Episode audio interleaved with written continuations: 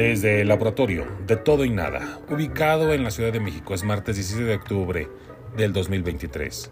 Son las 12 del día y saben que es la hora de tratar de conquistar al mundo. No, de parlotear. El programa más etólogo del podcast mexicano.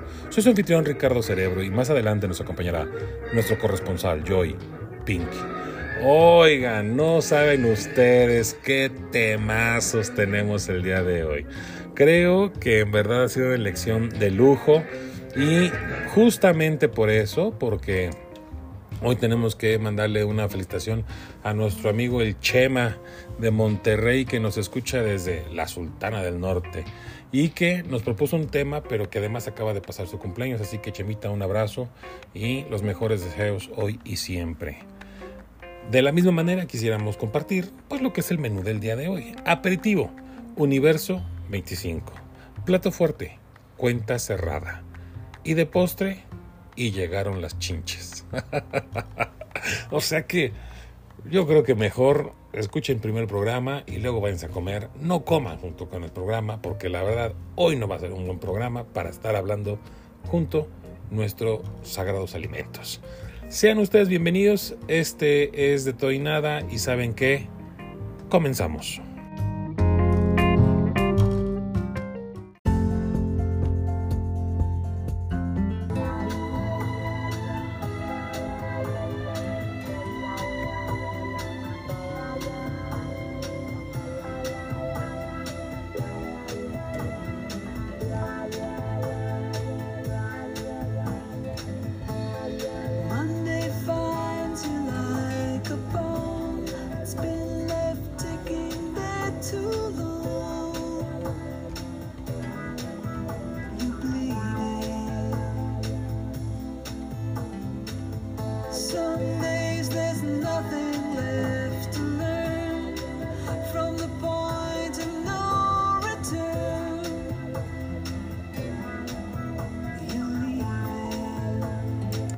Ay, ay, ay. Eurythmics. I Save the World Today. Qué pedazo de canción.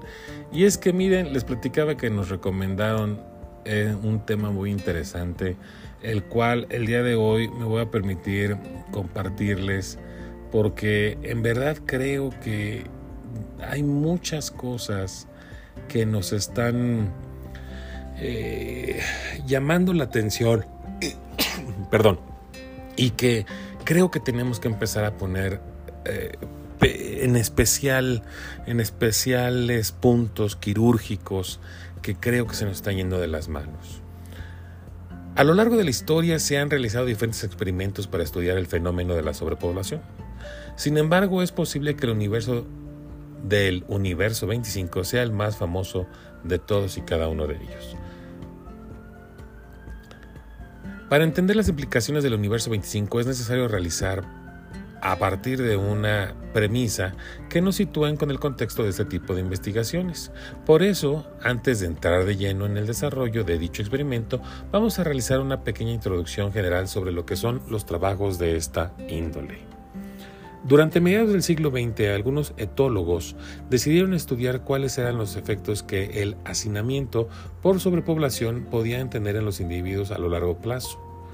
Para ello se desarrollaron una serie de experimentos en el que se disponía a un grupo de animales, generalmente roedores o ratones, en un espacio con condiciones ideales para su desarrollo y reproducción. Se podría decir que se generaba una utopía para dichos animales, pues contaban de antemano con todos los recursos que podrían necesitar. Es decir, se había creado una manera artificial, un hábitat en el que los individuos no tendrían aparentemente ningún tipo de problema para alimentarse o reproducirse, de cara a aumentar la población original. Ahí es donde entró John Bumpus Calhoun, uno de los etólogos más importantes de las investigaciones sobre la densidad de población. Este autor fue uno de los más prolíficos en cuanto a este tipo de estudios y de hecho fue Calhoun el creador del llamado Universo 25, entre otros, entre otros muchos escenarios de utopías de ratas y ratones. La, hi- la hipótesis de partida a este tipo de experimento es que el emplazamiento elegido debería de dar cabida y sustento sin ningún tipo de problema hasta que eh, la población alcanzase un punto crítico, que se había estimado haciendo una serie de cálculos y dependencia fundamental del área del recinto, siempre teniendo en cuenta que había comida y agua suficiente para todos los individuos que no existían ningún tipo de amenaza externa. Pero los resultados eran implacables. Nunca se alcanzó este tipo de punto crítico porque la población colapsaba mucho antes. ¿Por qué?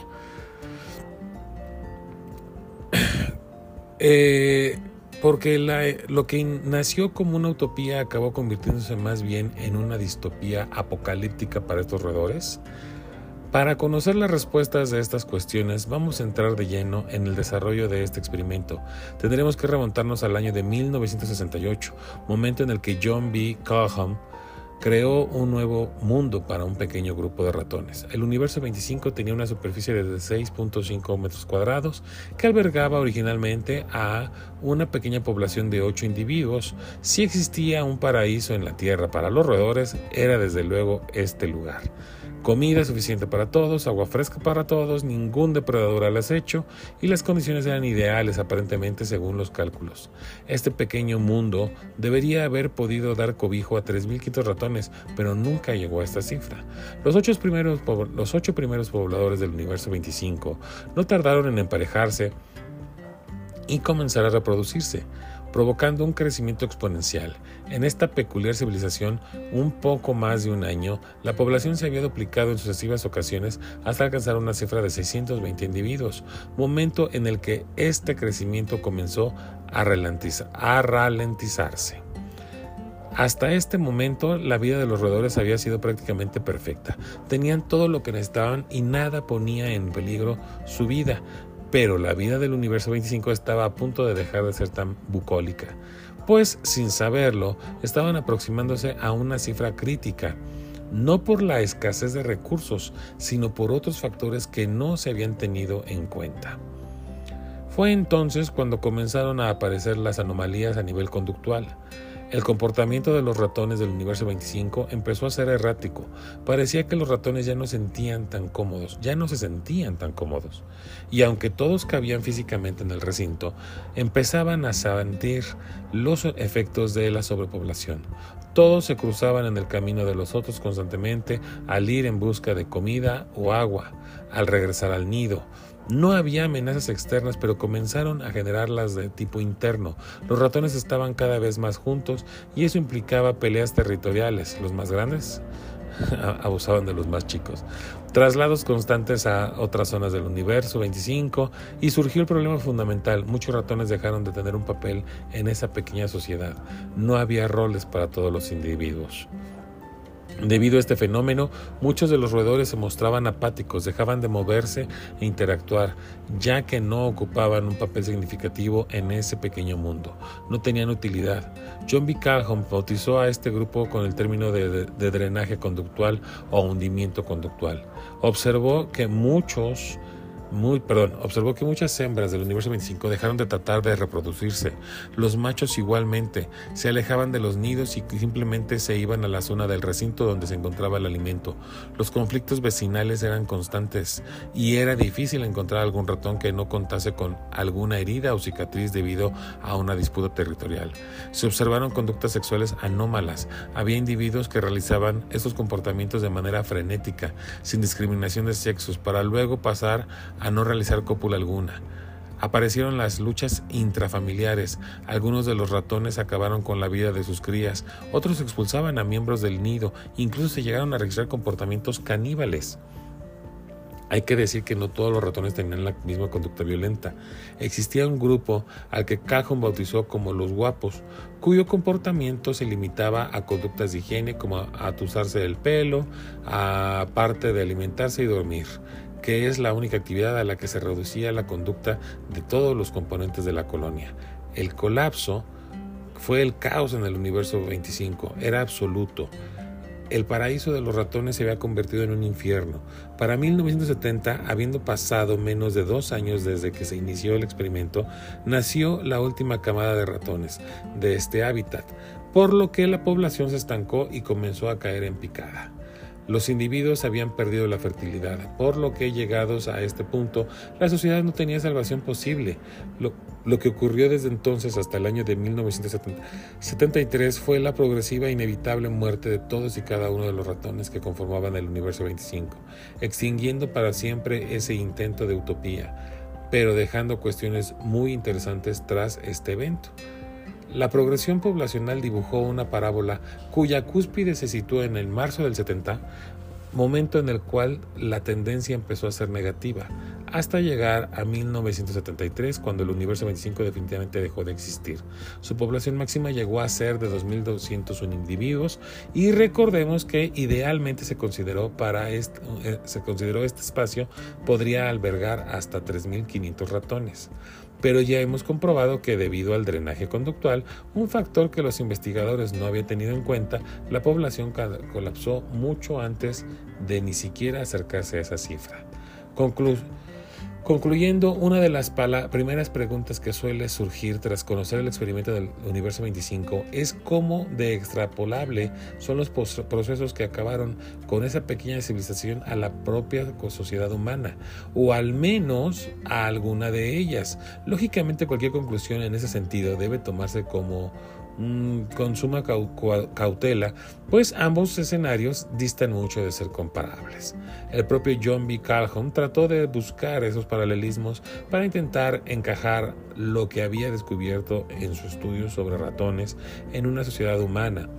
Otros autores como Jonathan Friedman realizaron sus propias investigaciones, esta vez con personas pidiéndole a una serie de alumnos que realizaran diferentes tareas en unas condiciones de sobrepoblación. Friedman observó que las conductas agresivas, así como el estrés y el malestar de los participantes, se elevaba a medida de la densidad de personas en el mismo espacio crecía. De hecho, algunos autores apuntaron acerca del que experimento del universo 25 que la clave no residía en la cantidad de individuos que compartían una misma área, sino en el número de interacciones que todos esos animales se veían obligados a realizar.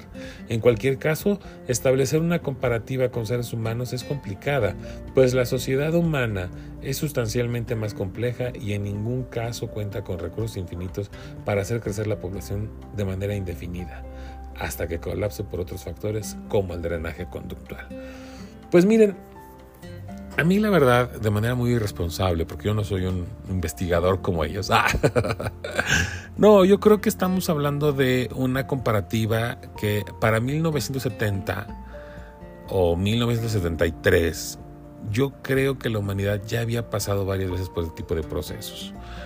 ¿Qué pasaba con el México prehispánico? ¿Qué pasaba con esos aztecas que tenían sometidos a la gran mayoría de los pueblos este, más pequeños? ¿Qué pasaba con todos esos imperios que crecieron conquistando, absorbiendo, aniquilando otras sociedades y que simple y sencillamente eventualmente también llegaron a su fin? ¿Qué ha pasado? ¿Y qué está pasando en este momento?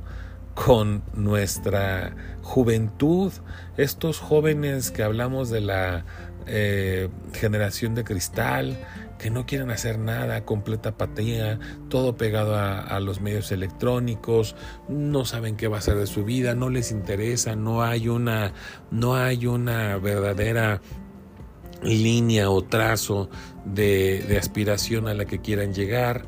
Eh, ¿Por qué? Porque pues así es eh, cómo se ha proliferado y cómo se ha fomentado toda esta imagen de siempre incluir personajes homosexuales en todos y cada una de las series que vemos, a veces más forzados que este, el cinturón después de la cena del 24 de, de diciembre. Entonces, de repente cuando yo leo este tipo de investigaciones, las cuales en verdad me parecen sumamente interesantes y por eso no podía dejar de compartirlas con ustedes, pues yo veo que sí hay una pequeña similitud. Obviamente no estoy diciendo que los humanos sean tan inteligentes como los ratones. Somos complejos, pero la verdad es que hay humanos que la verdad, híjole, dudo, dudo, dudo que sean, este, como dicen, es, es difícil creer que hayan sido el esperma más eficiente.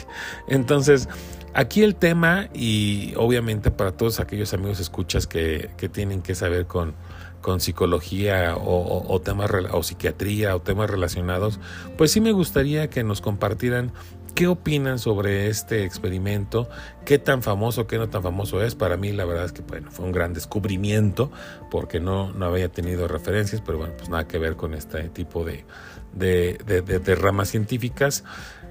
Y, y por eso eh, yo creo que es importante que de alguna manera vayamos analizando, porque creo que la reflexión al final es bien, es bien clara.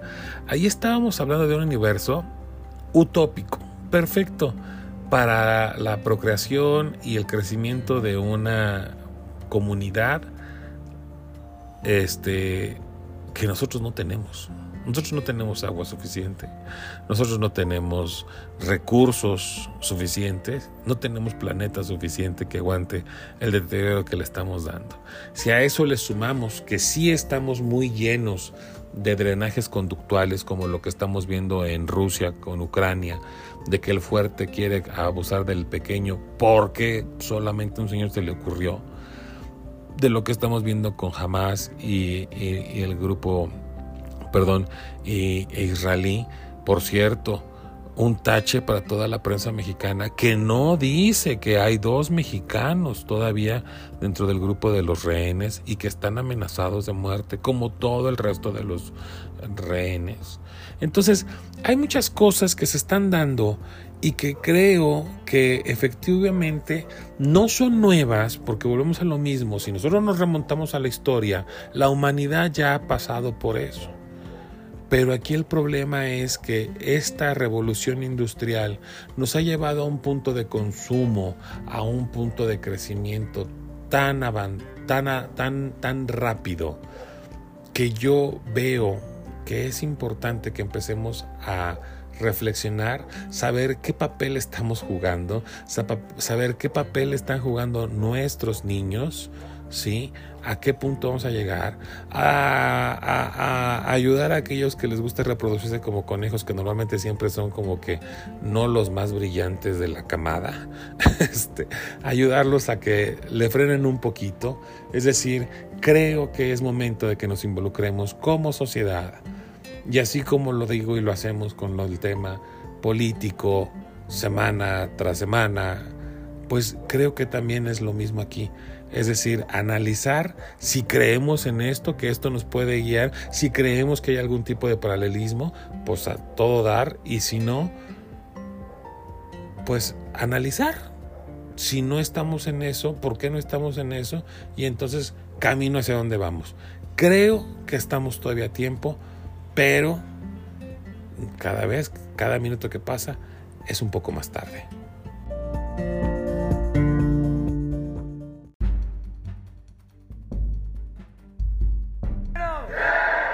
¡Una de champiñones! ¡Camarero!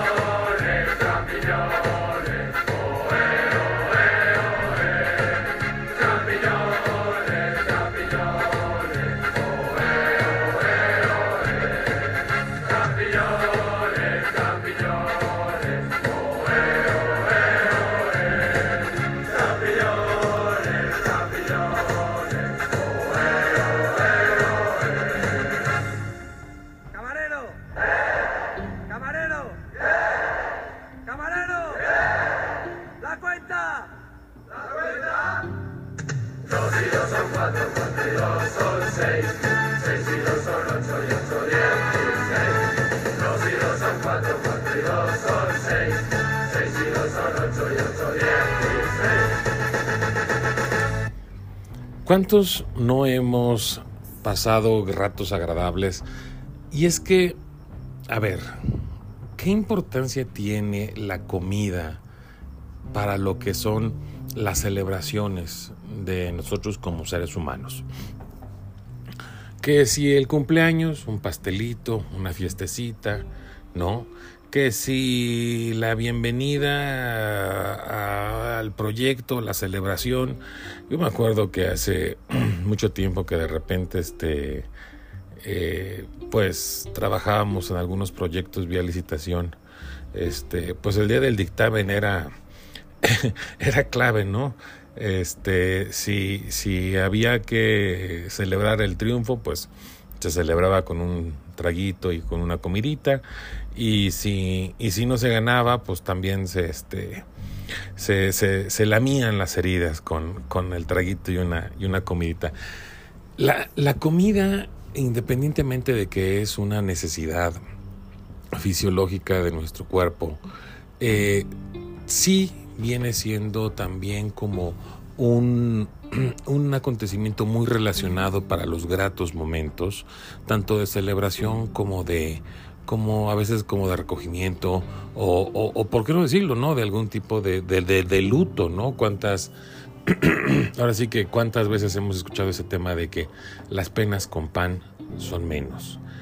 Esto lo vengo a comentar y lo venimos a traer en el tema porque hay, hay cosas que se han ido saliendo en los últimos días y que creo que de alguna suerte eh, no hemos eh, logrado entender como sociedad bien a bien lo importante que es las personas que nos brindan el servicio en cualquier tipo de restaurantes o de loncherías o de y, que muchas veces no hemos valorado, mm, algunos como comensales, y a veces ellos mismos como, prestadores de un servicio, la, la mm, ¿cómo decirlo? La tarea tan importante que ellos manejan. Eh, yo en lo particular, pues nunca trato de pelearme con un este con un mesero, con una mesera, porque pues al final del día nuestros alimentos están en sus manos y cualquier travesura que les quieran hacer, pues a nadie nos van a querer, nadie nos va a agradar, ¿no? Entonces, para toda esa gente que se pone muy brava con los meseros, yo siempre, o meseras, yo siempre les invito a que pues nos manejemos de una manera respetuosa, tanto de un lado como del otro, y que la piensen dos veces antes de reclamar, porque por lo menos si el plato todavía no llega a su mesa, ustedes están, y nosotros estamos, en, en, en, en sus manos.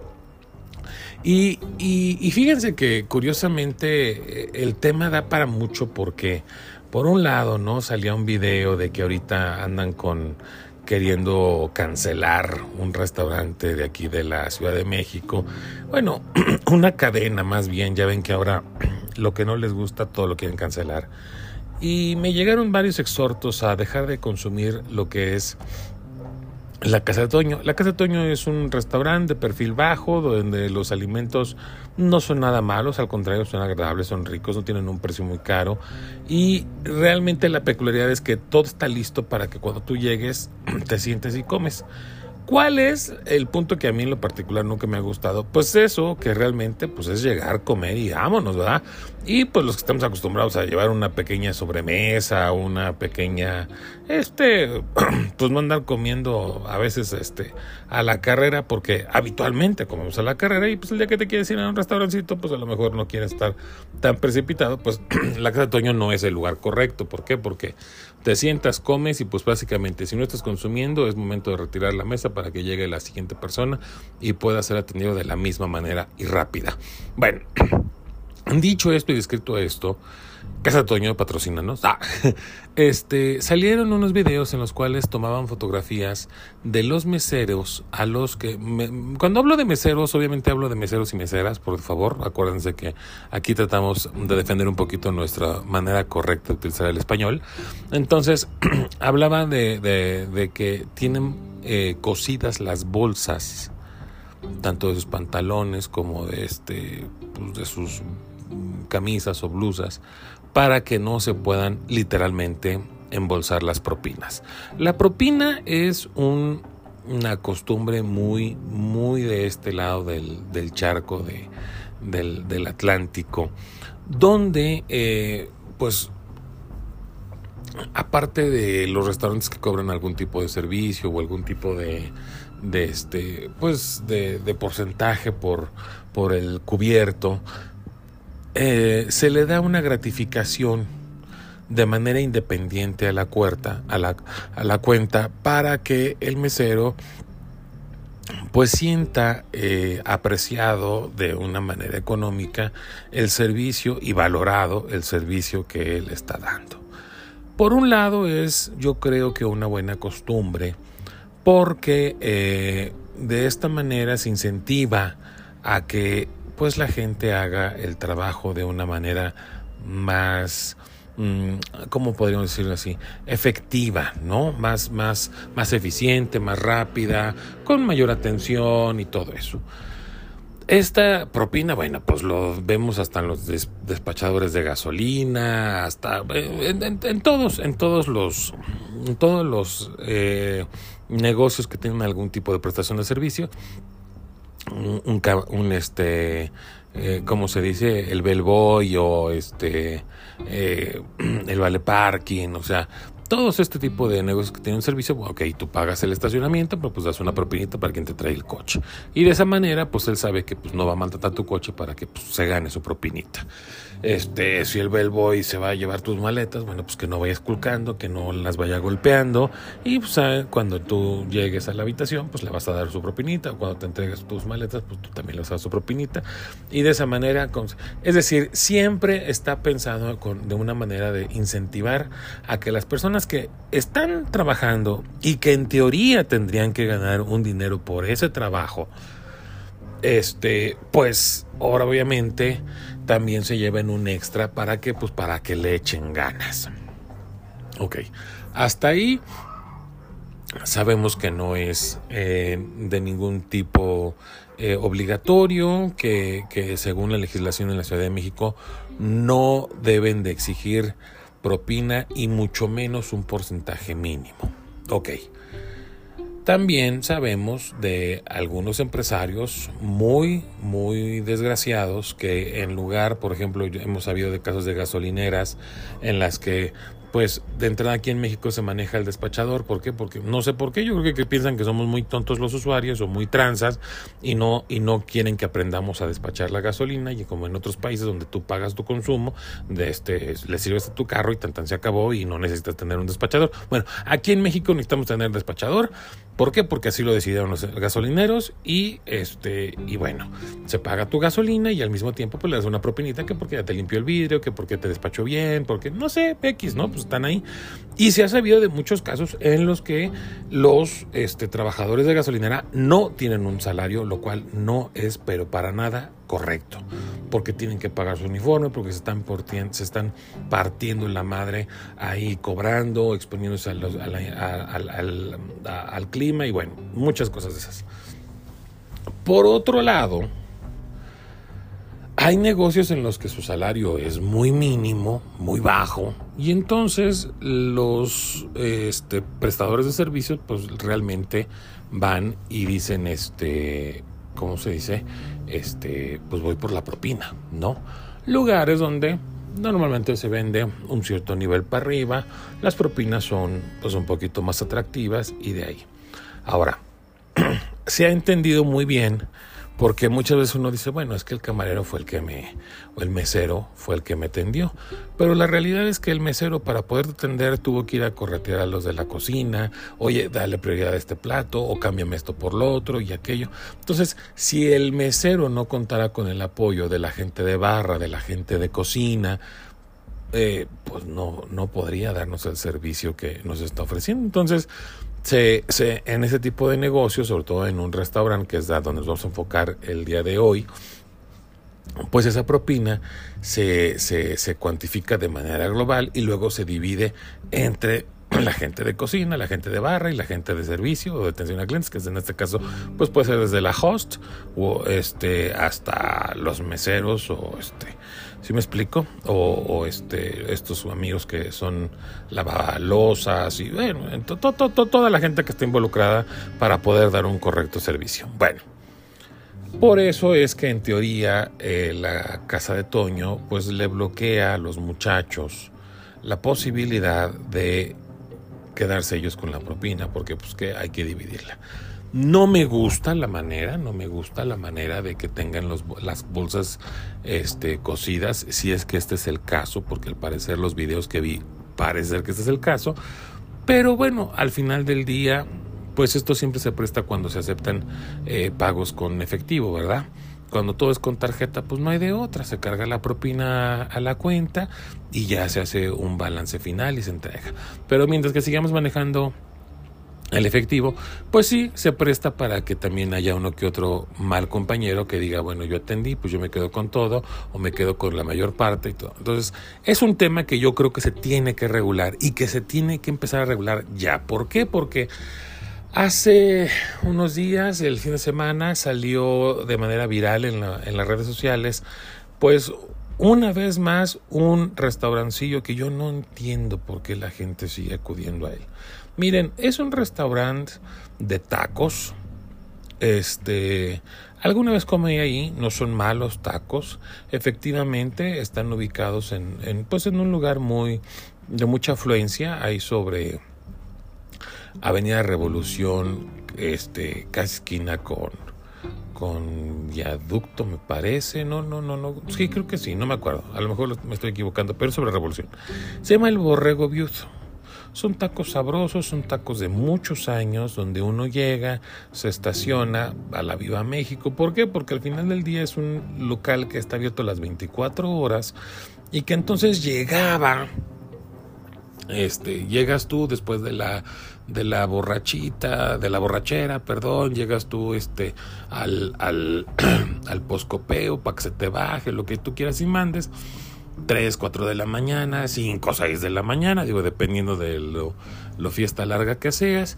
Y de repente, pues se te- termina en el hecho de que este pues ahí te está echando tus taquitos y, pues ya te bajas el, el alcohol que, haya quedado ahí este estacionado y- y cenas y todo rico muy bien fue muy famoso ha sido muy famoso ha sido parte de la cultura de nuestra ciudad que ahora que de repente vas a otras ciudades y te das cuenta que la vida se muere a las 2 de la mañana, pues se agradece que en nuestra ciudad se pueda ver todo ese tipo de cosas.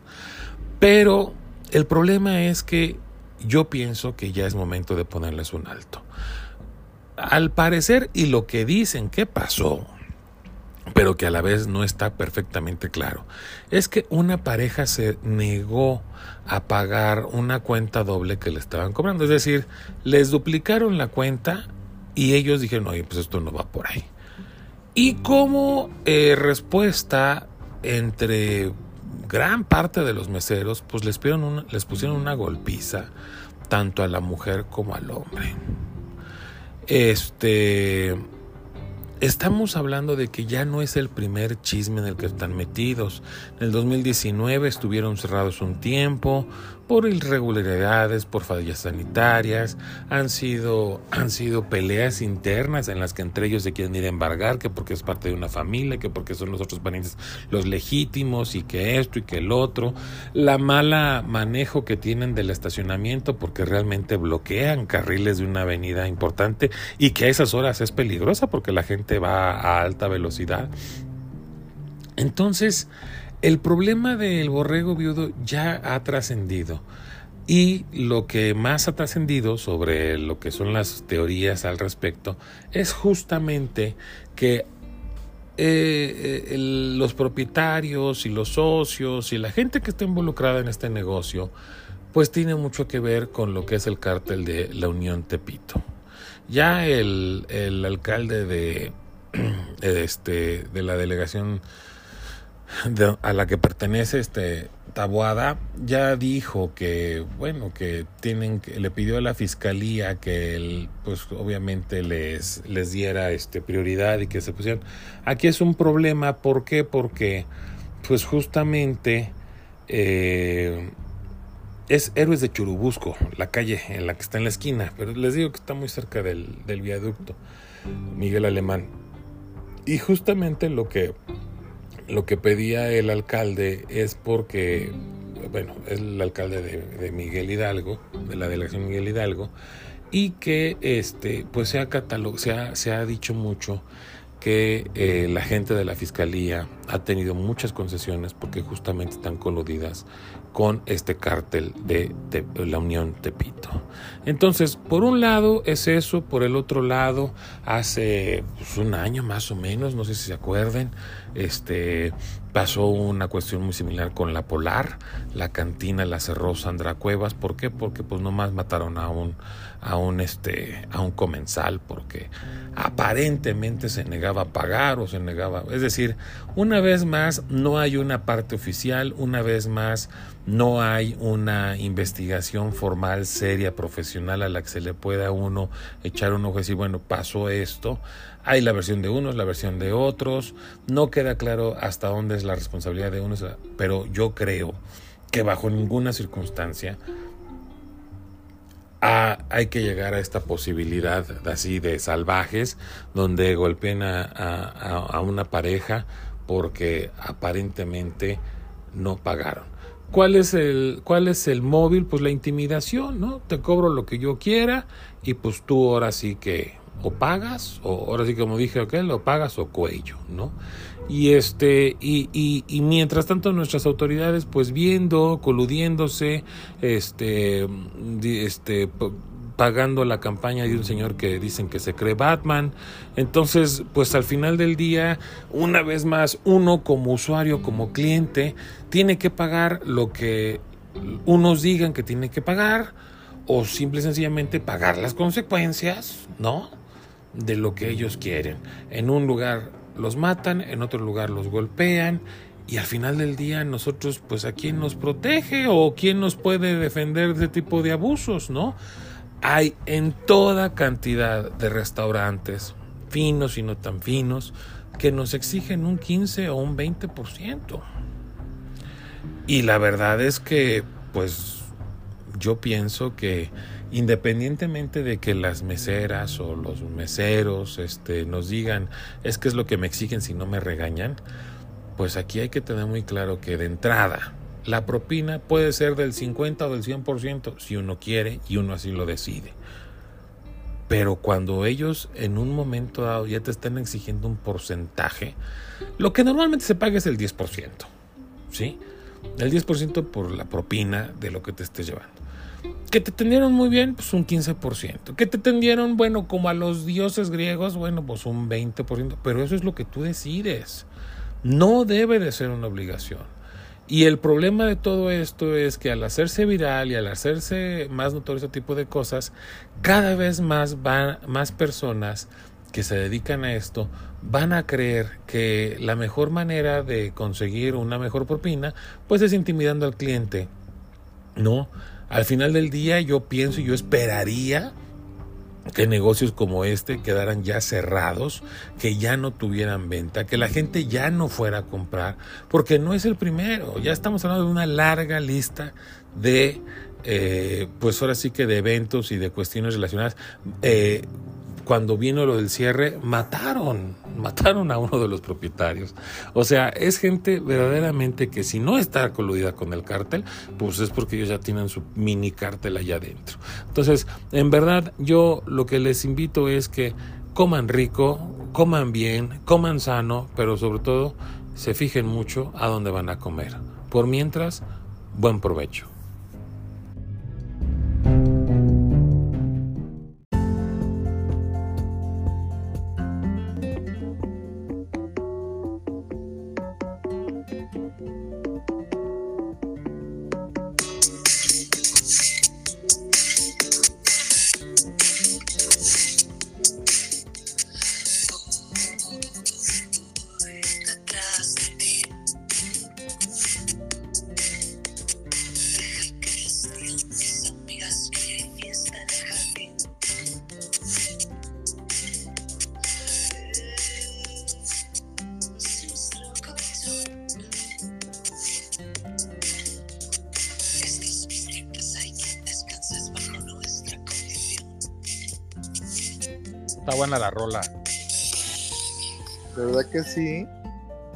Chinchosa. Muy chinchosa. Chincheramente me gusta la rola. Exacto. Ah, qué bien chinches. Ah, qué bien chinchas.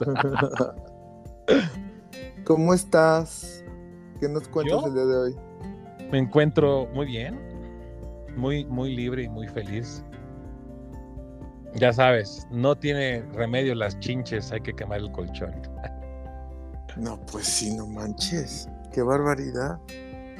Tú no andas ahí como todo el mundo con ese sentimiento de que ya te chinches y que te andas rascando todo. ¿Psicosis? Sí. No, porque yo sí tengo chinches. Ah, Ah, sí. entonces ya no es psicosis, ya es una realidad. Ay, Dios. No, no, pero sí, como que se ha puesto mucho. Pero sin embargo, a veces como que siento que es más show lo que traen que lo que es, ¿no? Pues es que las chinches sí son una plaga tremenda. Ah, no, estoy de acuerdo contigo, pero eh, no sé, o sea. Ya ves que hace como un año salió que había chinches en Palacio Nacional porque un periodista traía chinches en el, en el saco. Y, y- y salió la foto y el video y todo. Y luego ahora que en la UNAM, y luego ahora que en el metro. O sea, es que si en verdad ya estamos plagados, no nos vamos a salvar tan fácilmente de esta, ¿eh? No, definitivamente no, porque aparte son insectos muy resistentes. Se reproducen muy rápido y pues a velocidades que ya mataste unas, pero ya tienes otras más, ¿sabes? Y sí son complicadas, ¿no? O sea, no sé si en algún momento te tocó ver la serie de Orange is the New Black. No, no la vi. ¿No? Ni un No. episodio. Ni uno. Es de unas, de unas reas, ¿no? De unas. O sea, orange es porque es el uniforme de las, de las Ajá. prisioneras, ¿no? Exacto. Sí, Sí, pero de hecho, en alguna, en alguna vez aquí platicamos, o no sé si fue fuera del aire, que era una de las primeras apuestas de Netflix de sus series originales, que era House of Cards y Orange is the New Black.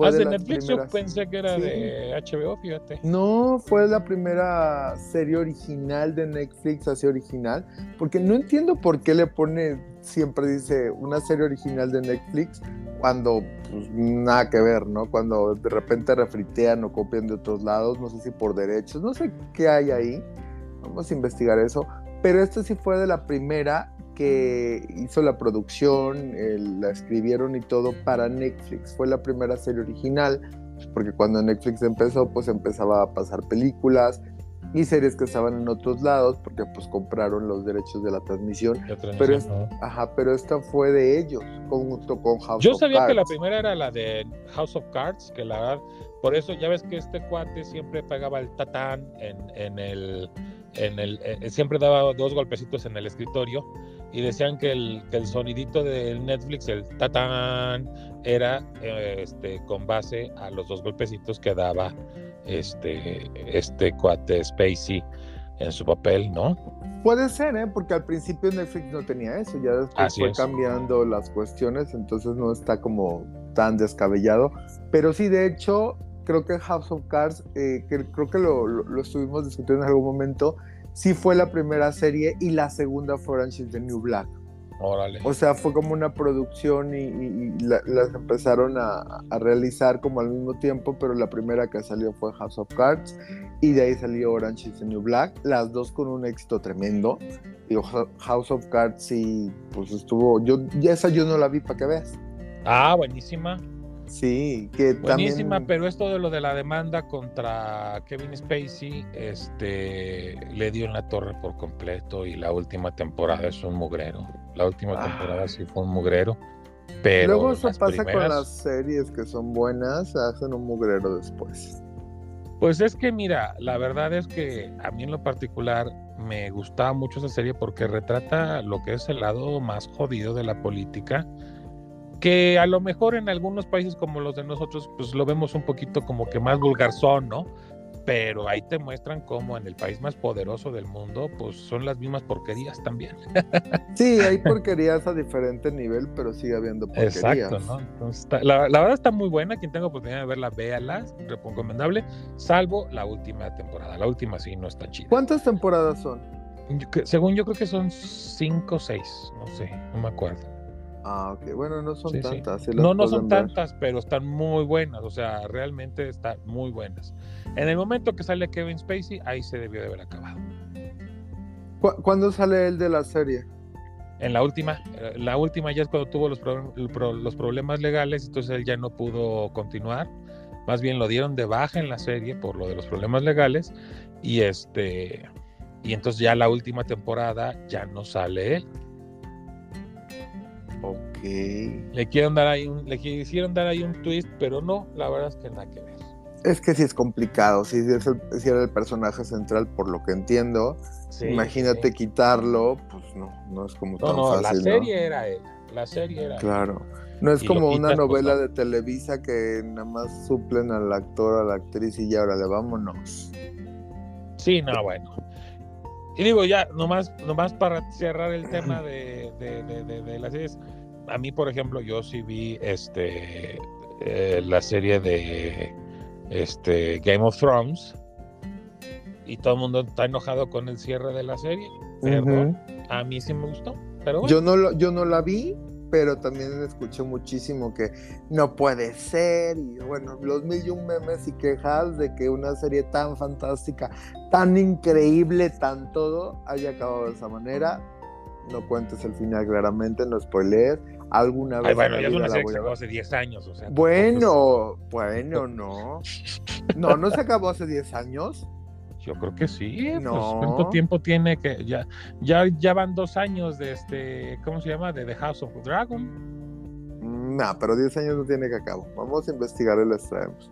Pero bueno, Pues, para que sigan con esa psicosis y ya se olviden del mal final de House of Cards o de Game of Thrones. A ver, ¿qué son las chinches? Bueno, las chinches son unos pequeños insectos chupasangre. Hematófagos se llaman.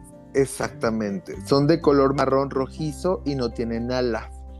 Y salen de noche para alimentarse de su huésped favorito, que es el ser El humano, humano. claramente. Entonces, ¿qué pasa? Pues por lo general se esconden en el colchón. Entonces, pues en el día no las ves, pero en la noche mientras tú estás durmiendo, soñando, pues salen y te atracan, ¿no? Eh, el tema, como les decíamos, es que es difícil de erradicar porque se reproducen muchísimo, pero a unas velocidades tremendas. Entonces, pues en poco tiempo ya vas a tener una plaga de chinches en tu colchón. No contagian nada a los humanos ni a los animales, pero sí causan reacciones alérgicas. Hay gente que pues nada más tiene los piquetes y hay gente que sí puede desarrollar un- alguna dermatitis o alguna alergia ahí fea que pues lo vas a notar en la piel, ¿no? Es también uno de los síntomas que pueden sentir porque te van picando durante la noche y claramente no te pica una, te pican como varias. ¿Qué, no, ¿Qué podemos hacer eh, para saber si tenemos chinches? Si tu colchón tiene unas manchitas cafés, eh, son chinches. Y lo feo es que esas manchitas café son su popó. Qué horror. Su excremento. Así Ujú, es. Qué horror. Si tienes comezón constante en las noches, pues chinches, mano. Tienes chinches. Si o tienes, pulgas. pues también, si tienes picaduras como de mosquito, pero como en salpullido, también es un indicativo de chinches.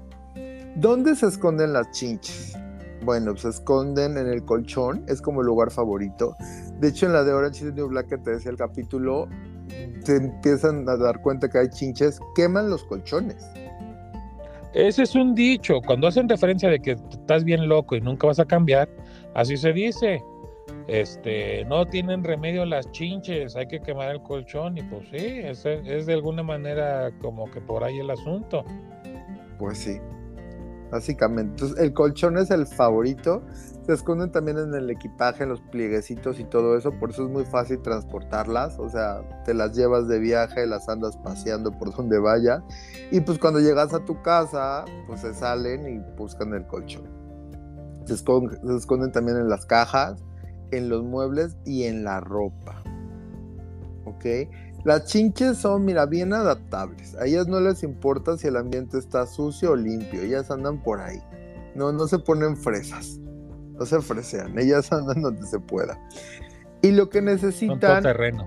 Exactamente. Y lo que necesitan es un anfitrión cálido y un escondite. Entonces, pues el colchón es como su lugar favorito. Es un parque de diversiones. sobre todo, ¿no? Sí, así como las orillitas se van escondiendo tremendísimas, ¿no? Pero bueno, aquí te dicen que no entres en pánico. La verdad es que yo sí entraría en pánico.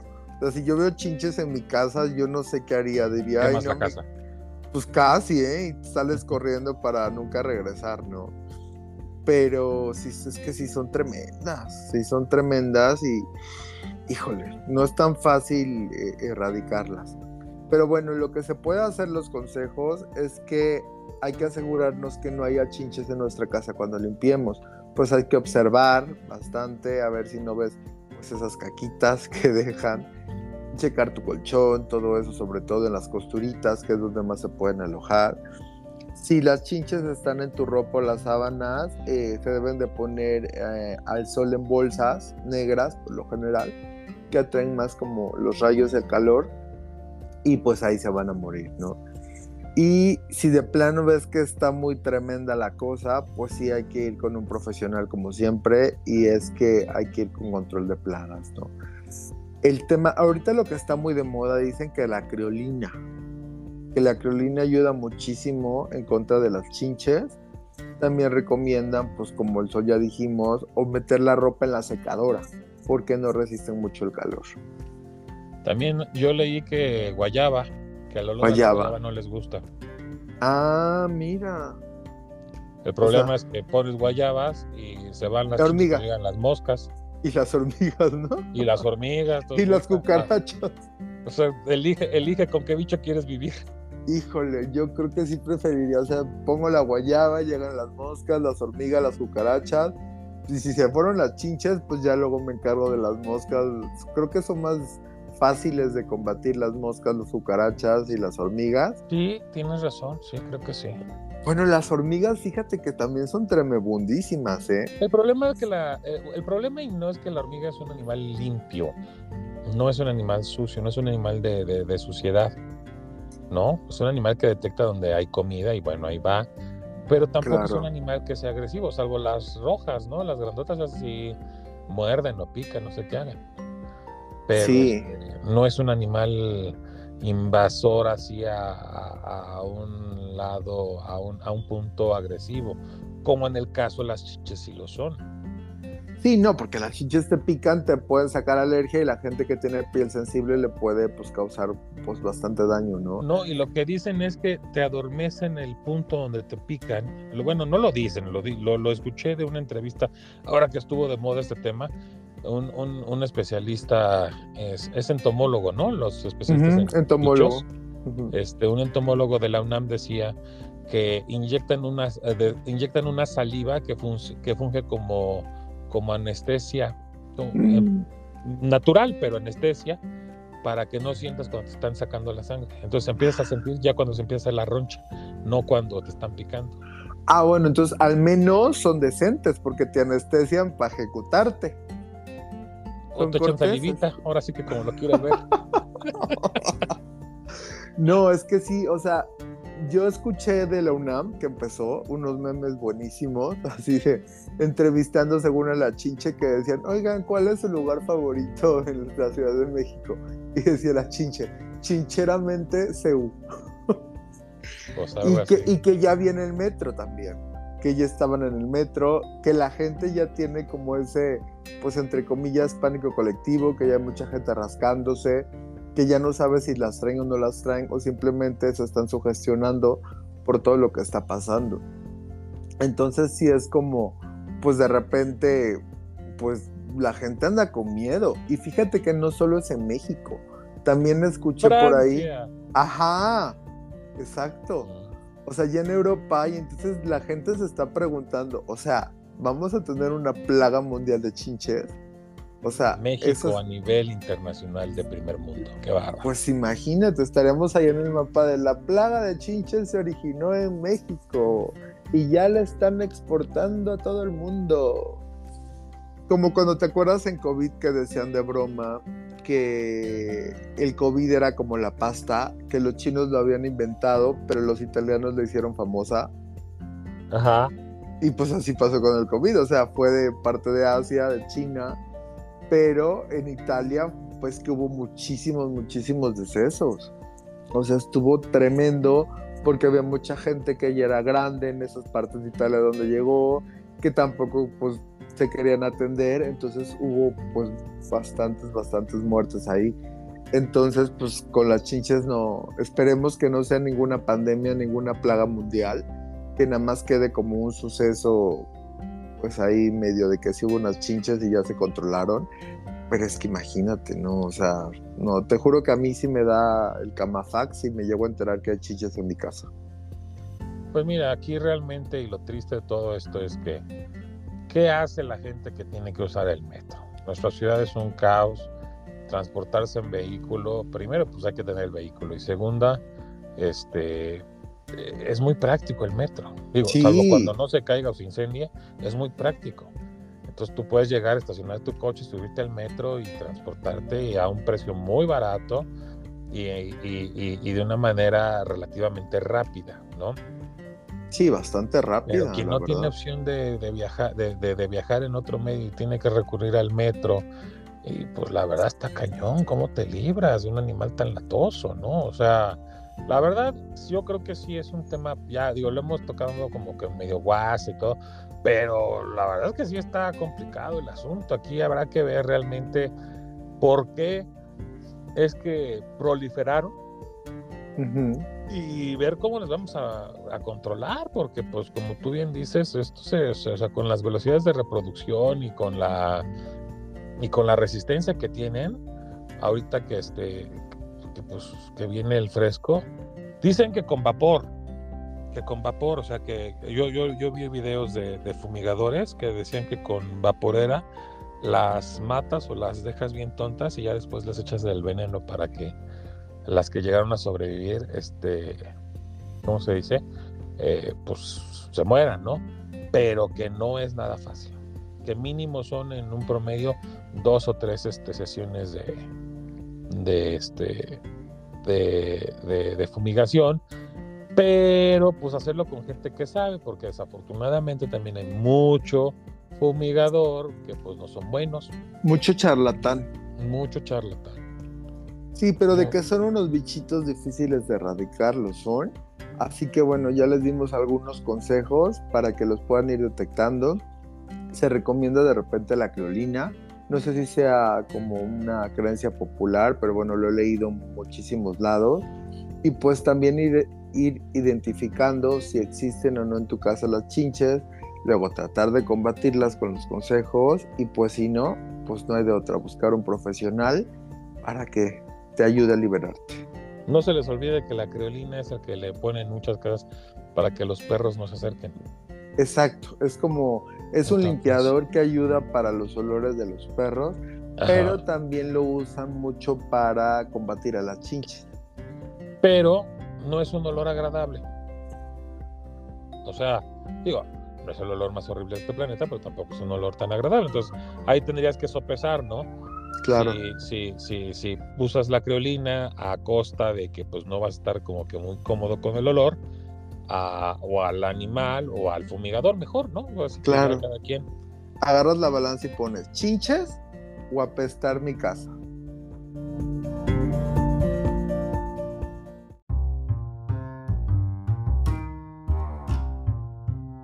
Estimados escuchas, este episodio llegó al final. Esperamos que les haya gustado, aunque sea un poco de lo mucho que a nosotros nos gustó prepararlo. Como ya es costumbre y como ustedes ya lo saben, amenazamos. Pero nosotros lo que amenazamos lo cumplimos. Y regresaremos la próxima semana. Recuerden que no nos podemos, perdón, no, que no nos podemos dejar de encontrar. En Spotify, Apple y Google Podcast, suscríbanse, recomiéndenos, califíquenos, díganos lo que quieran, contáctenos, ya sea por cualquiera de las redes sociales del programa, TikTok, YouTube, Instagram y X.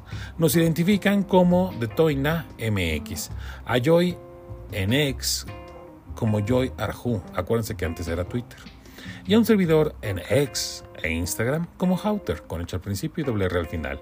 Así que si el manager nos lo permite, nos estaremos encontrando y escuchando la próxima semana en el mismo horario y en la plataforma de su preferencia. Sean ustedes muy, muy felices. Abur.